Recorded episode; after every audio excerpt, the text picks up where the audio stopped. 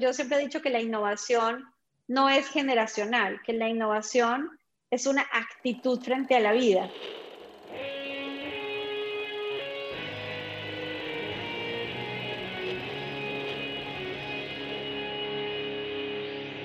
Bienvenidos a Volver al Futuro Podcast, donde platicamos con las mentes que nos impulsan a crear el nuevo paradigma de salud y bienestar, conducido por Víctor Sadia.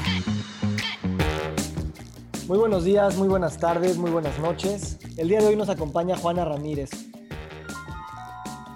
Juana Ramírez es psicóloga y tiene un MBA por el IPADE.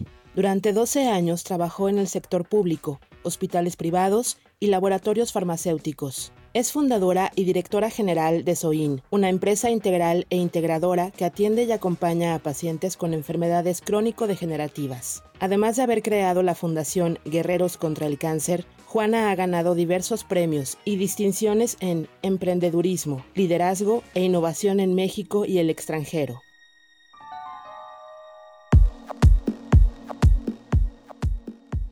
Juana, gracias por estar con nosotros. Encantada, Víctor, estar contigo, platicar. Juana, me gusta empezar, todos somos historias. Me gustaría empezar cómo empezó un poquito tu historia académica. Tú estudiaste psicología, ¿cuál era la idea cuando empezaste? Mi historia académica es que nací en el seno de una familia de, escasos recursos, de, recursos muy limitados en Colombia, en Bogotá, y entonces mis posibilidades de educación eran muy limitadas. Era un tiempo muy, muy parecido al que tenemos hoy en el que el acceso a la educación superior para los latinoamericanos sigue siendo un issue importante y para muchos de nosotros la única alternativa era poder educarnos en una universidad pública dada la incapacidad de la familia de poder pagar una universidad privada. Y como en la mayoría de los países de América Latina, pues los espacios, los cupos dispuestos en las universidades públicas terminan siendo tremendamente insuficientes relacionados con la demanda, ¿no? La necesidad. Entonces, lo que sí he sido toda mi vida es muy estudiosa y muy disciplinada, entonces eso hizo que lograra un lugar en una de las universidades públicas de Colombia eh, y entonces ahí empecé mi formación eh, me gustaba la medicina, la verdad, pero era algo que estaba fuera de nuestras posibilidades eh, económicas. Entonces me decidí por la otra salud, por la salud emocional y mental. Y no me preguntes por qué, pero cuando tenía seis años mi papá me decía, ¿y qué quieres ser cuando seas grande? Y yo le decía, directora de un hospital. Me decía, ah, vas a ser médico. No, no, no, directora del hospital, que es distinto. Entonces, bueno, creo que de alguna manera no tan clara y no tan consciente, desde muy pequeña sentía ese impulso de, trabajar en el sector salud y de trabajar por los pacientes y de ser eh, una suerte de coordinador de los servicios de atención a los pacientes. ¿Qué tanto sabías en ese momento que la psicología también era parte de la salud? Porque a veces el paradigma es, no, pues si no son los médicos tradicionales, lo psicológico se ve como sí es parte de la salud, pero no dentro del canon más aceptado. ¿Tú desde el principio sabías que sí era la otra salud o cómo vivías esa realidad? Buena pregunta, Víctor, pero creo que para mí ha estado muy claro siempre que la salud tiene al menos tres dimensiones. Y si me lo permites, creo que cuatro, porque lamentablemente una de esas dimensiones es la económica. Y digo lamentablemente porque la salud sigue siendo un privilegio, eh, no un derecho, ¿no? Cuando algo es un derecho, pues todos tenemos acceso igualitario sin importar nuestro nivel socioeconómico, nuestro nivel educativo. Pero cuando, cuando definitivamente el acceso depende de eso, no es un derecho, es un privilegio. Entonces, además del factor económico, las tres dimensiones de la salud es, claramente son la salud física, la salud mental, emocional y la espiritual, que es la tercera, incluso para los profesionales de la salud mental, termina viéndose con un poco de desdén. Y los seres humanos tenemos una tendencia natural a pensar en, en una inspiración superior a nuestra propia existencia y que hace que tengamos esperanza en el futuro. Esa no es racional, esa es fundamentalmente espiritual. ¿Y esa concepción tú de dónde la, la, recibiste antes de decidir estudiar? ¿Cómo habías armado esta idea en tu cabeza de que era multifacética la salud? Creo, Víctor, honestamente que ha sido una, una convicción de vida. Creo que desde muy pequeña participé de grupos de actividad social, de acción social, y entonces he estado muy cerca de las más precarias condiciones y necesidades humanas. Y creo que esa ha sido la mayor escuela de mi vida, que no se nos olvide que la existencia que tenemos no es la existencia de la mayoría. Y en esas profundas necesidades humanas identificas mucho más que lo que verías desde lejos. Déjame darte un ejemplo saliéndome de la salud.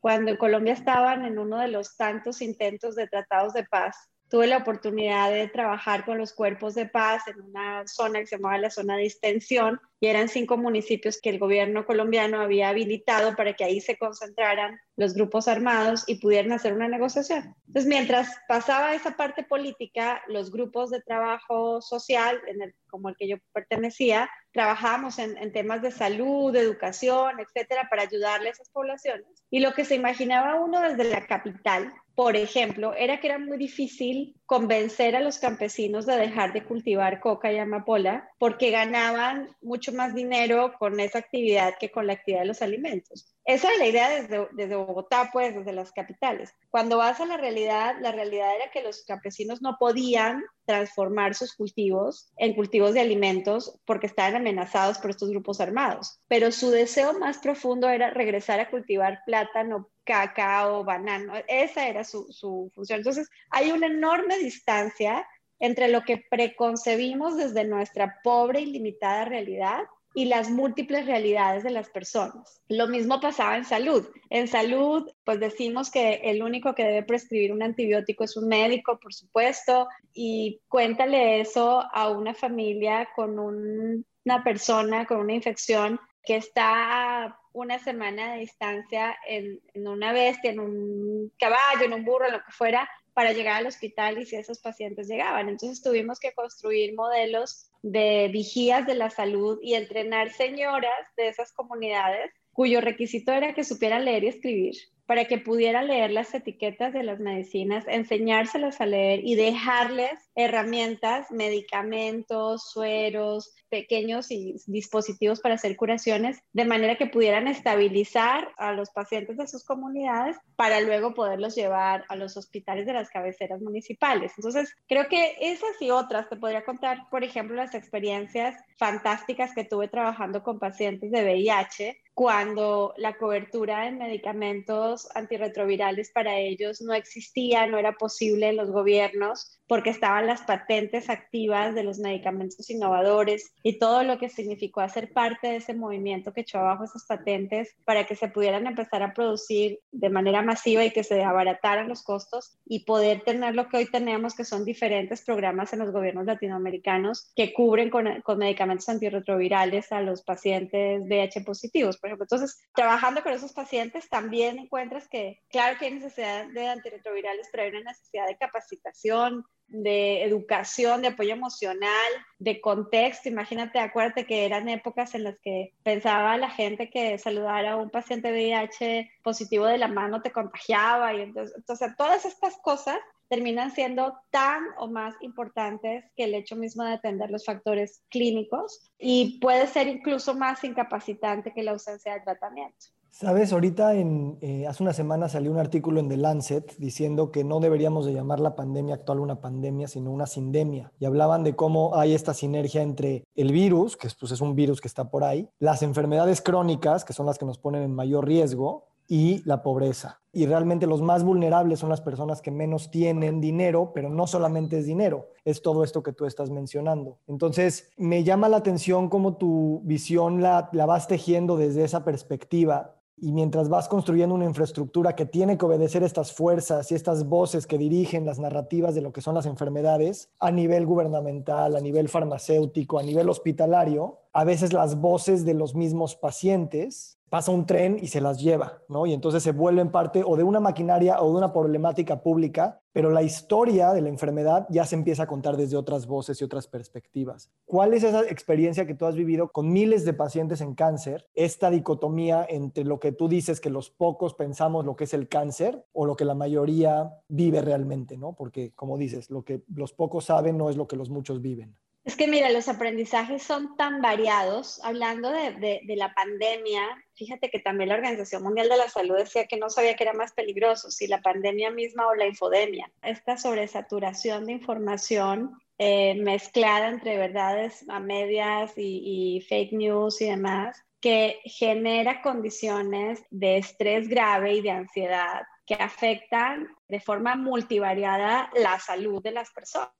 Hoy estamos todos en medio de una situación en la que con frecuencia podemos estar tristes y la tristeza es contagiosa. Y si no, pónganse en, medio de una sala en donde, una familia está despidiendo a una persona y me cuentan si no se contagian de tristeza. Y también la medicina ha demostrado hasta el cansancio que las condiciones emocionales de esas características generan eh, una afectación en el sistema inmunológico y entonces son personas mucho más dispuestas a, los contagios y a las enfermedades y también mucho menos dispuestas a los buenos hábitos de salud. Ahora súmale a eso, ¿no? Porque decimos, hoy, por ejemplo, cuando hablamos de diabetes en México, decimos, decimos es que la gente no sabe comer. Pues, ¿cómo les platico que es más barato comprarse una botella de refresco que una de agua? Entonces, podemos hablar de la autorresponsabilidad de la salud cuando estemos en igualdad de circunstancias, cuando todas las personas puedan alimentarse este, de la mínima misma equilibrada manera o saludable forma, ¿no? La salud, el tema de la salud es que pasa de forma transversal por todos los sectores y por todos los esfuerzos. Entonces, hablar de el sistema de salud tendría que empezar en el sistema educativo. Y entonces los niños deberían tener este entrenamiento sobre cómo alimentarse bien, sobre por qué es una idea estúpida aprender a fumar, porque no es cool, porque los, los costos a largo plazo van a ser altísimos. Entonces ahí debería empezar nuestra educación en salud, ¿no? Enseñarle a una persona de 45 años, obesa, mórbida, cómo alimentarse es mucho más costoso y menos exitoso que enseñárselo a un niño desde la etapa primaria. Entonces, uno es todo el esfuerzo educativo y luego el esfuerzo financiero porque justo ahora que creo que una de las cosas positivas de la pandemia es que la sociedad ha desarrollado una sensibilidad más alta por la salud, por la salud personal, pero también por los sistemas de salud, porque para el 99% si un médico en los hospitales tenía o no tenía cubrebocas y dispositivos de cuidado, etcétera, era realmente este, ajeno y hoy estamos más preocupados, ¿no? Hoy, hoy estamos mucho más sensibles a esto que pasa pero de todas maneras hay mucho camino por recorrer todavía y ver cómo eh, los presupuestos siguen siendo insuficientes versus los retos que tenemos, debería empezarnos a, hacer un cambio en la postura de la opinión pública. Nos debería interesar mucho más que este sistema de salud funcione y que tenga los recursos necesarios, así tenemos una mejor carretera o un mejor puente peatonal. Yo sé que todo es desarrollo, pero en la pirámide de necesidades básicas, primero necesitamos ser un país saludable para luego ser un país productivo. Esto me llama mucho la atención y voy a entrar por el tema de la opinión pública, que sabemos que la opinión pública está mediada por precisamente los medios de comunicación que tienen ciertos intereses, por las marcas que hacen los anuncios y campañas de relaciones públicas. Y tú como emprendedora y como realmente también eres una una líder de pensamiento en el, en el pensamiento de emprendedurismo eh, con la idea de la empresa social, me interesa preguntarte cómo crees que la misma estructura capitalista ha pues hecho que estas pandemias de enfermedades crónicas pegadas a la pobreza, que también la dualidad entre los ricos y pobres se ha ido aumentando, sobre todo en América Latina, cómo estas dos cosas se confabulan. El tema de que las cosas que sabemos están, digamos, mediadas por las personas y las empresas que tienen sus intereses, y un sistema económico que, pues, si el único beneficio es el económico, pues los mensajes siempre van a ser en función de los que dan los mensajes y no de siempre de los que los reciben. A ver, yo no soy una atacante per se del capitalismo, porque creo que si algo es verdadero, motor de transformación social, son las empresas y la productividad. Es de la mano de los pequeños, grandes, medianos empresarios que se genera valor, riqueza, empleo, que se hace el, el, financiamiento de los programas sociales del país y esto aquí en cualquier lugar y otros modelos económicos han fracasado, todos. Creo que tendríamos que caminar a un modelo de capitalismo consciente. Y es ese en el que el indicador más importante no es la responsabilidad, sino en donde, eh, perdón, la rentabilidad, sino en el que el indicador más importante es cómo impacto positivamente en las comunidades en las que participo, cómo le regreso a la sociedad y compenso el impacto negativo que irremediablemente tienen las actividades productivas. Entonces, en el, reto de la comunicación, por supuesto que hay estrategias publicitarias, intereses, gestiones, pero lo que también creo que hay es una ausencia real de Estado hablando de las cosas que interesan a la población o que deberían interesarnos, porque la atención de la salud siempre ha sido cortoplacista. Siempre estamos pensando en la salud cuando enfrente está la inminencia de la enfermedad. Y el sistema de salud, por definición, es asistencialista, es decir, es, la persona que tiene un diagnóstico y hay que atender. Pero dedicamos muy poco esfuerzo, muy poco presupuesto a la prevención y promoción de la salud. Y esto no necesariamente tiene que ver, insisto, solo con presupuestos, sino con políticas de Estado que incluyan, como decía hace un minuto, estos temas de salud desde la primera infancia que eduquen a las mamás, que no solamente las atendamos en su etapa de su periodo de embarazo, sino que también estemos educando porque para ser padres, para ser madres, pues no nos preparan y luego tenemos la responsabilidad enorme de educar y de formar y de alimentar a las nuevas generaciones. Y tú lo decías hace un minuto, esta pandemia es un, un recordatorio de las profundas diferencias sociales. No es una coincidencia que en Estados Unidos, por ejemplo, el 70% de las víctimas por COVID sean latinos y afroamericanos. Eh, y eso no tiene que ver con una tendencia genética, tiene que ver con problemas de acceso a salud y alimentación, ¿no? Porque hoy hay noticias que también son alentadoras en COVID, pero que son una elección dolorosísima. O sea, así como conocemos muy bien cuál es el mecanismo de transmisión del virus, también conocemos quiénes son más susceptibles. ¿Y quiénes lo son? Las personas obesas, las personas inmunosuprimidas, los enfermos cardiovasculares, los diabéticos y, ojo, los desnutridos y cuál es el nivel de desnutrición, no solo en la infancia, sino en la época adulta que tenemos en América Latina. Por eso somos más susceptibles. Y entonces, ante la inminencia de que vamos a tener más pandemias, la pregunta es no solo cómo resolvemos en el corto plazo, cubrebocas, este, caretas, camas, ventiladores, y ojalá vacunas y tratamientos. La pregunta fundamental es cómo nos vamos a preparar para las nuevas pandemias. Y los países más desarrollados ya están trabajando en eso, seriamente. O sea, cómo, mientras que algunos están diciendo, ay, cuando regresemos a la normalidad, ellos están diciendo, esta es la nueva realidad. Y en esta nueva realidad, ¿cómo tengo que redefinir mis políticas de salud? Entonces, imagínate, imagínate si a nivel micro eh, cada persona también estuviera pensando, yo cómo debo reinventarme para cuidar mi salud, porque si estoy nutrido, porque si no soy obeso, porque si no soy diabético, porque si tengo un, estilo de vida saludable y un ritmo de prevención y de cuidado de mi propia salud, de detección temprana, de posibles enfermedades. Entonces, en general, me va a ir muchísimo mejor que a una persona que no cumple con esos hábitos. Igual en, la dimensión social, gubernamental, pues tendríamos que tener las manos puestas en el presente, pero la cabeza, la mirada puesta en el futuro para que este índice, por ejemplo, de mortalidad superior al 11% que tenemos en México en general y casi del 40% para pacientes hospitalarios no nos vuelva a pasar. Es que el costo es el más grande de todos. La vida humana es el costo más grande. Te voy a empujar un poquito en el punto de la empresa. Yo también creo que el capitalismo, no sé quién decía que es la peor forma, pero pues salvo todas las demás, ¿no? También se usa para la democracia, porque todos los demás sistemas han fallado. Tú que eres miembro de tantos consejos de empresas y de grupos de empresarios muy importantes, ¿cómo empiezas a ver que esta conciencia de ver que el indicador rentabilidad no debe de ser el único que nos puede decir el rumbo, el ver, el ver el número que queda al final de utilidad o el,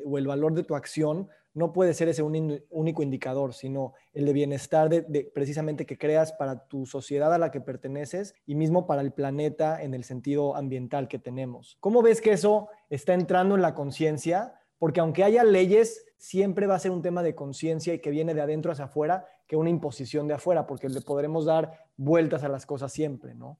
Pues Víctor, lo primero que tengo que decirte es que estoy optimista, porque al menos en esos círculos en los que participo, a los que tú te refieres, el dinamismo, la fuerza es otra.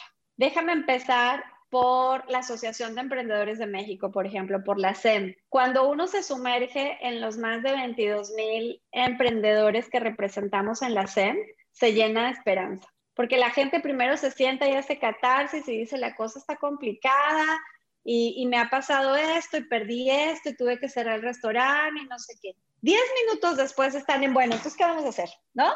¿Cómo lo vamos a resolver? Y entonces empiezas a preguntar qué hicieron con sus trabajadores y aunque definitivamente para muchos la opción de reducir las plantillas fue necesaria, el dolor por hacerlo también es real. La, la parte más dolorosa, más difícil para los emprendedores es esa. Entonces, eso me llena de entusiasmo porque el 99% de las unidades productivas del país, es decir, de las empresas, son micro, pequeñas y medianas empresas. Y esas micro, pequeñas y medianas empresas representan el 70% de los empleos del país. Y entonces si ahí tienes empresarios que dicen, ah, la parte más dolorosa es la pérdida de empleados. Esa, esa me, me, costó. A mí eso me genera una esperanza en el futuro. Y luego su actitud de decir, pues hay que reinventarse, hay que recomenzar y vamos a hacerlo, ¿no? Eso, eso me parece vital. Luego, déjame pasarme a otro segmento, que son los emprendedores de alto impacto que están en la comunidad de Endeavor, a la que también tengo el gusto de pertenecer.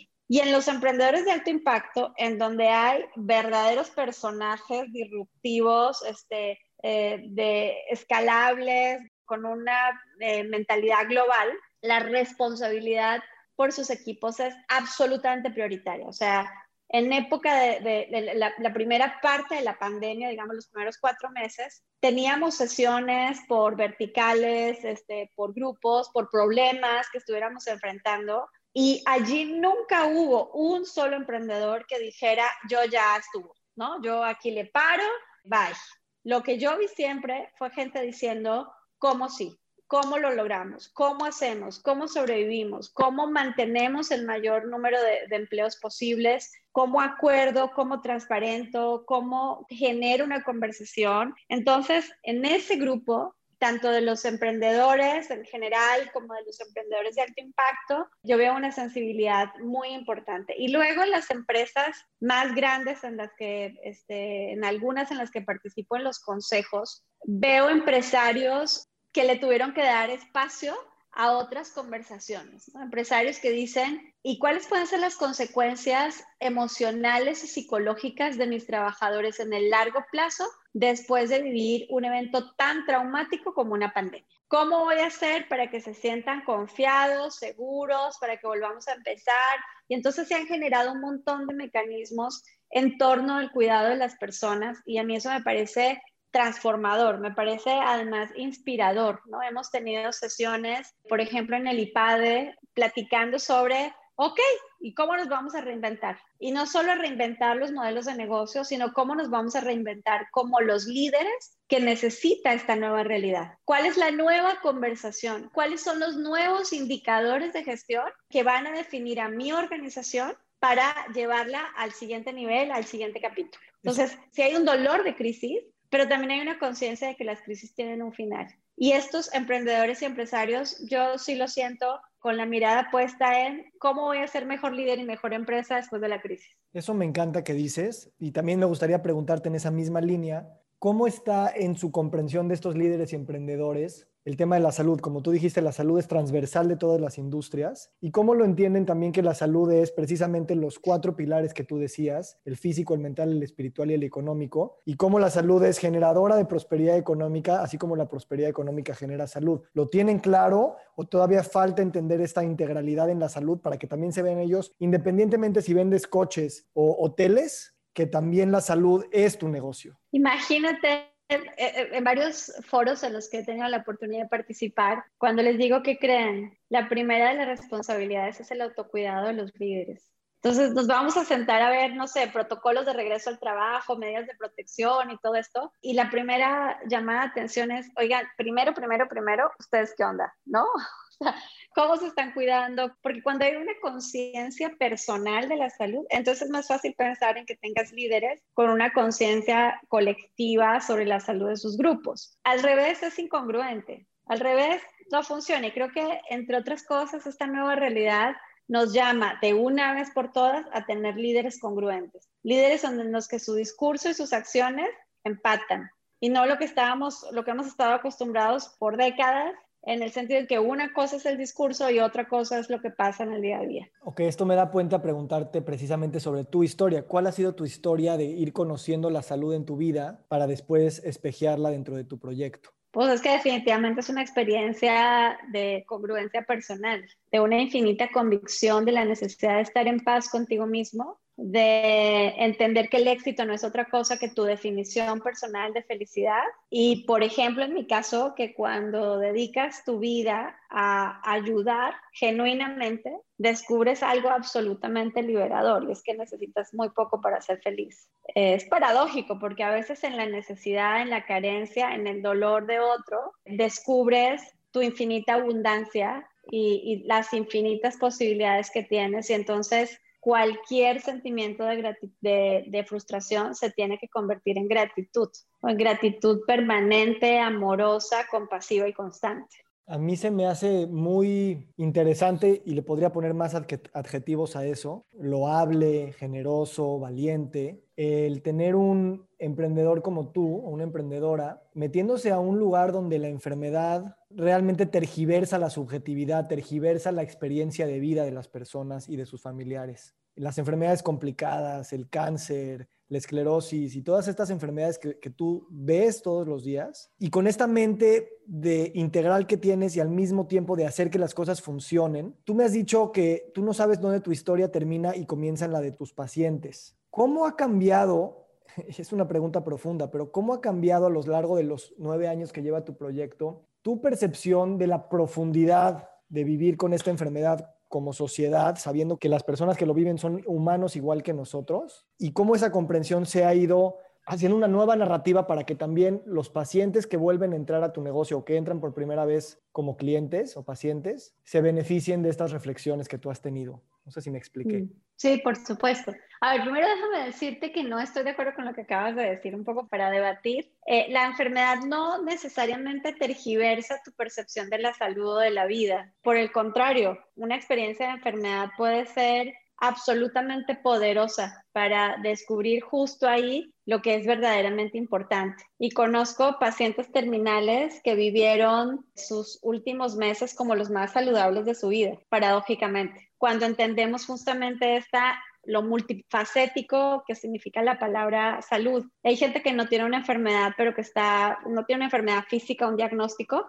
pero que está este, terminalmente enferma. Cuando los, sus objetivos de vida no combinan con ningún valor humano, eh, ni, su actividad realmente impacta la vida de otro, son vidas absolutamente vacías y enfermas, aunque exista ausencia este, total de cualquier diagnóstico. Entonces, cuando entendemos que el valor de la vida es eh, absoluto, y que incluso con la enfermedad hay metas que todavía podemos cumplir y sumarnos todos esos objetivos, eh, pues en realidad es un momento mágico, ¿no? De, de, absoluta claridad de lo que en realidad es importante.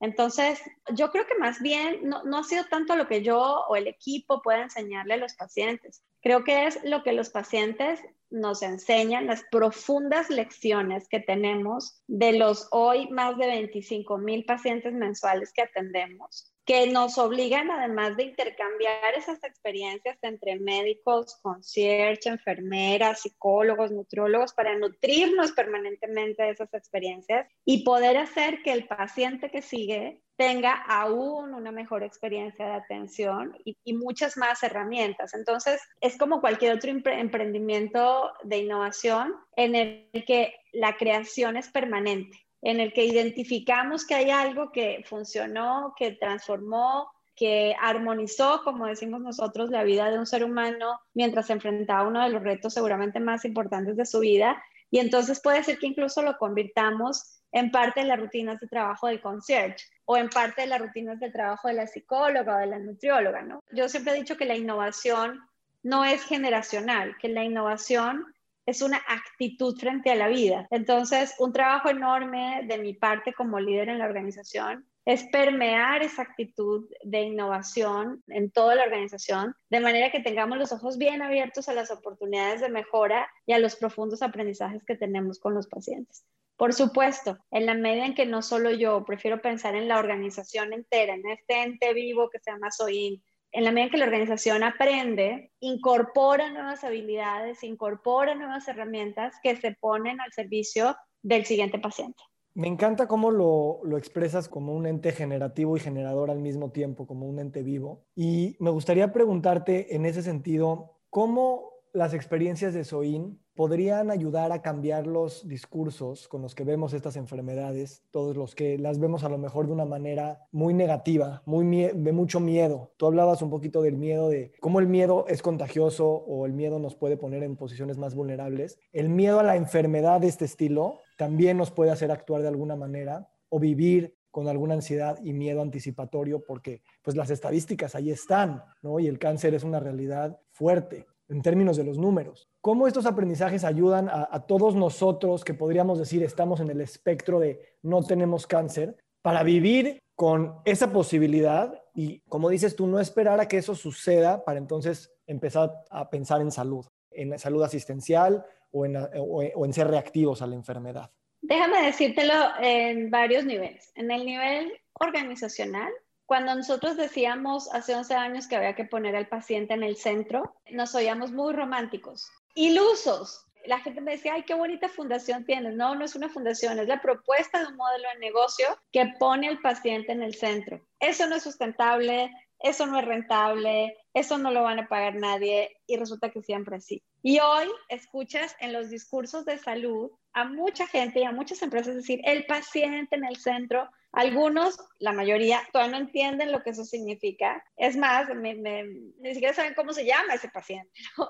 Poder decir que se pone en el centro. Pero yo creo que de alguna manera, y te lo digo, desde un lugar de emoción y de humildad y, y cero pretencioso, pero yo creo que el discurso que Soin ha mantenido durante 11 años ha permeado en el sector salud. Y veo cómo otras organizaciones que o, que, o que más organizaciones trabajan con nosotros, o que las que no trabajan con nosotros empiezan a preguntarse cómo tienen que integrar una solución que se parezca a ese concierge que Soin propuso hace 11 años. Otra en la, que, en la que vemos cómo no hay que cansarse y cuando uno tiene profunda convicción hay que insistir, persistir y no desistir es el tema de que los pacientes crónicos degenerativos deben ir a los hospitales solo cuando es estrictamente necesario y que los hospitales no deberían estar haciendo otra cosa que no sean servicios de altísima complejidad, como los obligó COVID en este momento, pero eso lo estamos diciendo hace 11 años. Hoy habla la gente de telemedicina con un entusiasmo desbordante. Qué bueno, nada más que no hay una conciencia de las profundas limitaciones que en realidad tiene la telemedicina también. Pero Soina está haciendo telemedicina hace 11 años. O sea, hace 11 años entendimos y propusimos que el paciente debe recibir en su casa todo lo que se pueda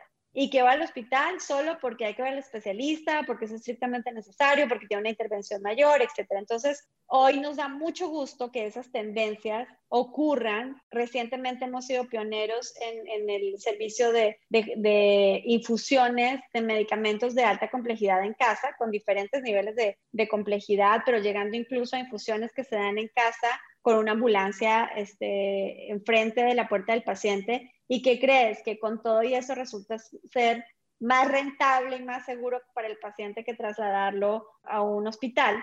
Entonces, creo que a nivel organizacional hemos creado movimiento, porque además sé que la gente que viene, nadie que haya trabajado en SOIN tiene problemas para colocarse laboralmente nunca más, porque sé que somos una escuela y, la gente sale a, trabajar en organizaciones en donde quieren entender cómo es que hacemos lo que hacemos. Entonces, creo que eso es, eso es muy lindo y es transformador. Y a nivel personal, la lección más grande que me da cada uno de los pacientes que atendemos es que el regalo más profundo que tenemos es la vida y que cada día de la vida hay que honrarlo con infinita y profunda pasión. Hay que, hay que llegar a casa así diciendo, oh, hoy ya estuvo, lo di todo y qué padre y qué cosas increíbles pude hacer. Y cuando el día salió mal, qué cosas increíbles aprendí. Y me quiero levantar mañana con la misma energía a volver a dar el todo por el todo, porque todos irremediablemente vamos a ser pacientes un día, todos. Y no solo una, varias veces de nuestra vida.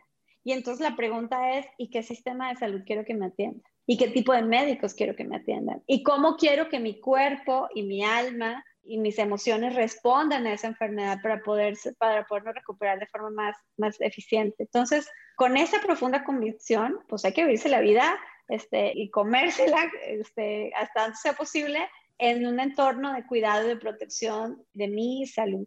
Muchas gracias. E, este podcast lo escuchan muchos profesionales de la salud, médicos, psicólogos, coaches, nutriólogos, muchas personas que están saliendo de la academia y están empezando a decidir qué curso tomar sabiendo todos los problemas, así como todas las bonanzas que tiene eh, la salud y, el sistema tradicional de la salud. ¿Tú qué les recomendarías para entrar en estos nuevos paradigmas que tú vienes creando desde hace años y que todavía tenemos una oportunidad brutal de seguirlo pues creciendo, integrando y definitivamente llevando a muchas más personas. La pregunta que se tienen que hacer los profesionales de la salud es para qué estudiaron medicina o para qué estudiaron psicología o para qué hicieron una especialización en ginecología, en pediatría o en oncología. Y si no la primera, la segunda, no la, ya no la tercera, tendría que tener eh, un profundo impacto, una profunda responsabilidad social. No sé si trabajas en moda, en eh, retail, no sé. Bueno, ahí los indicadores pueden ser otros, pero para alguien que quiere dedicar su vida, su talento, sus ganas, su tiempo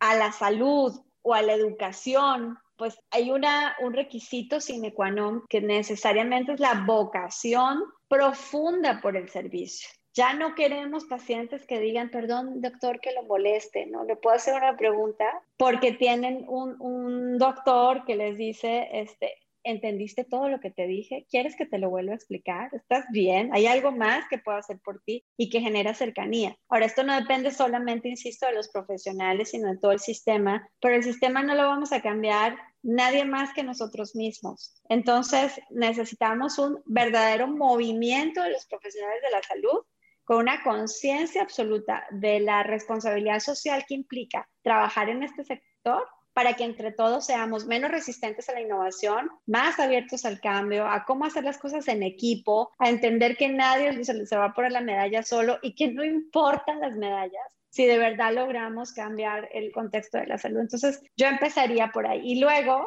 hay que hacerse esa pregunta dolorosa de si neta, neta, neta, esto es lo que me hace feliz por ahí pasa un montón de gente que, está cansada, que está frustrada, que en, realidad tiene su corazón y sus sueños en otro lugar y que hace esto por sustento, por chamba, para sobrevivir, para generarse un entorno económico. Y ahí ya empezamos mal, porque yo no sé, este, ustedes imagínense a los médicos que todos los días van a atender pacientes en las áreas COVID, mientras saben que vivimos en el país con más víctimas eh, en el gremio médico por COVID-19.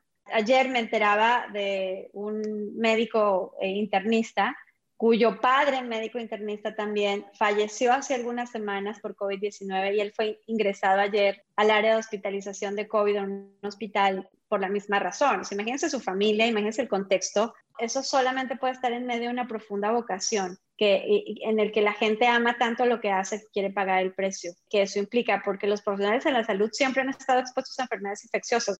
Esa es la realidad siempre. Entonces, si eso que hacen de verdad los inspira, los mueve, los llena, los hace felices, uno siempre está dispuesto a pagar el costo de sus pasiones. Eh, me encanta tu respuesta porque a veces pensamos que la decisión es más técnica cuando realmente pasa por las preguntas más existenciales, ¿no? Y, reflexionar en para qué quiero mi vida, para qué quiero mi carrera, cómo quiero que ser un paciente, quién quiero que me atienda y eventualmente también cómo quiero morir, ¿no? Y cómo la reflexión de la muerte también juega en la manera en la que decides vivir. Yo te he escuchado hablar de esta reflexión y, me queda muy, claro que, que no es una reflexión de una vez, es una reflexión constante conforme va pasando tu carrera, tu vida y pues todas las etapas de aprendizaje que, vas teniendo. ¿Cómo hoy en día te visualizas, por así decirlo, para los siguientes 5 o 10 años? ¿Y qué está en puerta para ti? ¿Qué reflexiones y proyectos traes? Ay, tengo muchos. Estamos trabajando, o sea, antes, justo un poquito antes de la pandemia, abrimos la primera de un modelo de clínicas de atención integrativa para pacientes con enfermedades autoinmunes y oncohematológicas, eh, bajo la marca de Cuidarte, que es un arte el de cuidar a las personas y de, hacer que tengan en un solo lugar la solución a, la atención de enfermedades como esclerosis múltiple o artritis reumatoide. Estamos súper emocionados con el proyecto que además incluye lo que te contaba hace un rato, los servicios de infusión en casa, las unidades móviles de infusión, en esta misma filosofía del Grupo SOIN de llevar la salud a donde la gente necesita ser atendido y no al revés, que la gente venga a donde yo quiero atenderlos. Entonces, eh, este proyecto nos tiene muy entusiasmados, es el plan de expansión para los siguientes tres años, eh, en donde también tenemos la suerte de, aprender del know-how de, de, otra organización ya hoy muy grande en Colombia que tiene 26 clínicas eh, y que tiene un impacto extraordinario. Entonces, eso, bueno, eso nos tiene ocupadísimos y felices. Hemos incrementado nuestros servicios de home care eh, alimentando con modelos de monitoreo remoto de pacientes, eh, especialmente para pacientes crónico-degenerativos. Y entonces esto es una mezcla entre vocación de servicio y digitalización de la operación. Eh, ello también nos tiene súper emocionados. vamos a final de año, ya habíamos abierto hace dos años el Harmony Health Center, que es el centro de armonización de pacientes, en donde hay servicios de psicología y nutrición, pero igual de baile, de yoga, de finanzas personales, de emprendimiento. Eh, y entonces vamos a abrir el Harmony Health eh, digital para que ni siquiera los pacientes se tengan que desplazar, sino que tengamos estos servicios de atención permanente usando todas las herramientas eh, tecnológicas que tenemos.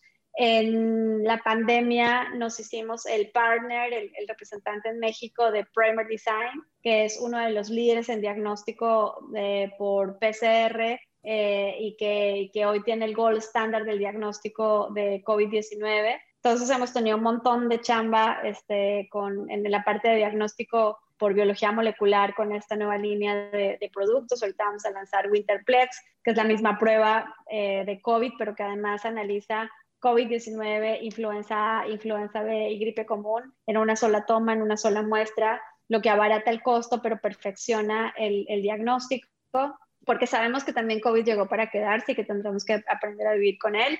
Y eso, bueno, por contarte solamente algunas de las cosas que, que en, las diferentes unidades de, de, servicio estamos trabajando en SOIN. Y para mí sigue una etapa distinta yo, yo les llamo la segunda temporada. O sea, hoy hablar de Juana, la emprendedora, pues ya no aplica tanto porque en realidad Soy ya no es una startup, es una empresa que está escalando, que se consolidó, que tiene una presencia, eh, que tiene una, una, identidad propia y entonces sigue otra etapa, ¿no? Sigue una etapa de consolidación de, de los modelos de servicio, eh, una etapa de liderazgo en, otros sectores con la profunda convicción de hacer más fácil el camino para los demás, de no solamente en temas de género en los que inevitablemente tengo una responsabilidad.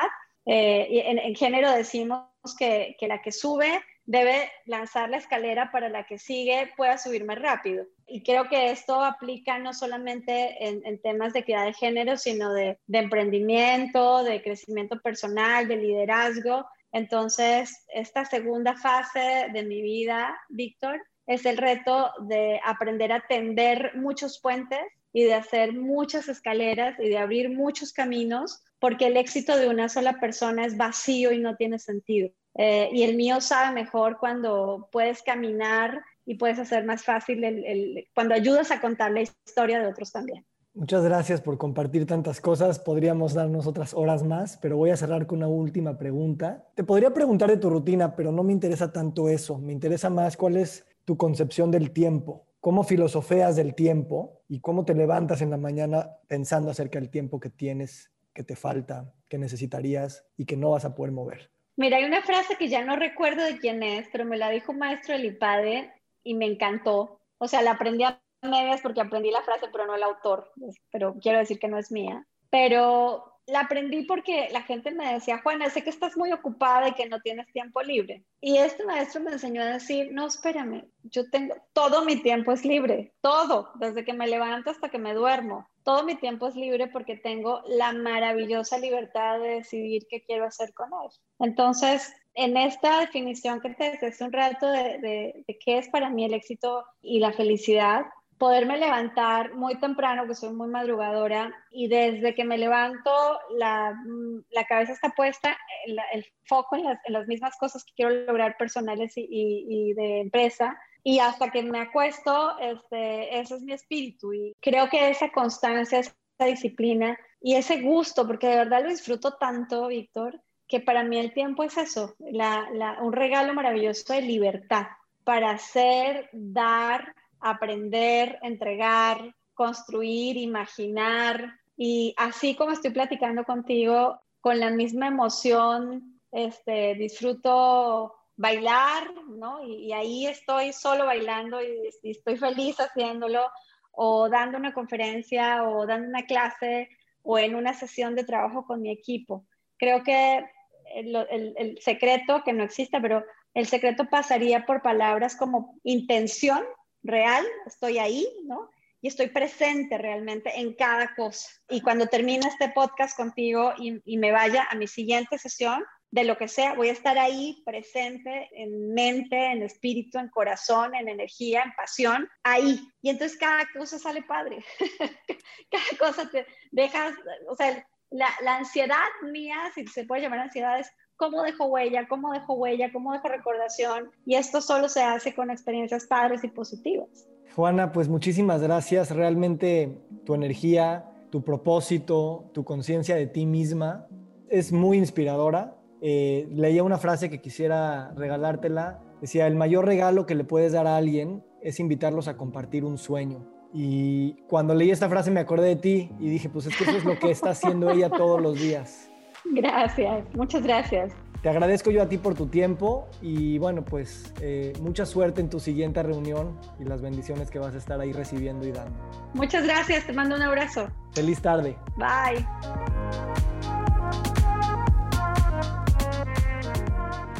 Nos encantaría recibir tu retroalimentación de estos podcasts para continuar generando contenidos que te sean útiles e interesantes. Si puedes, déjanos un comentario en la página web victorsaadia.com.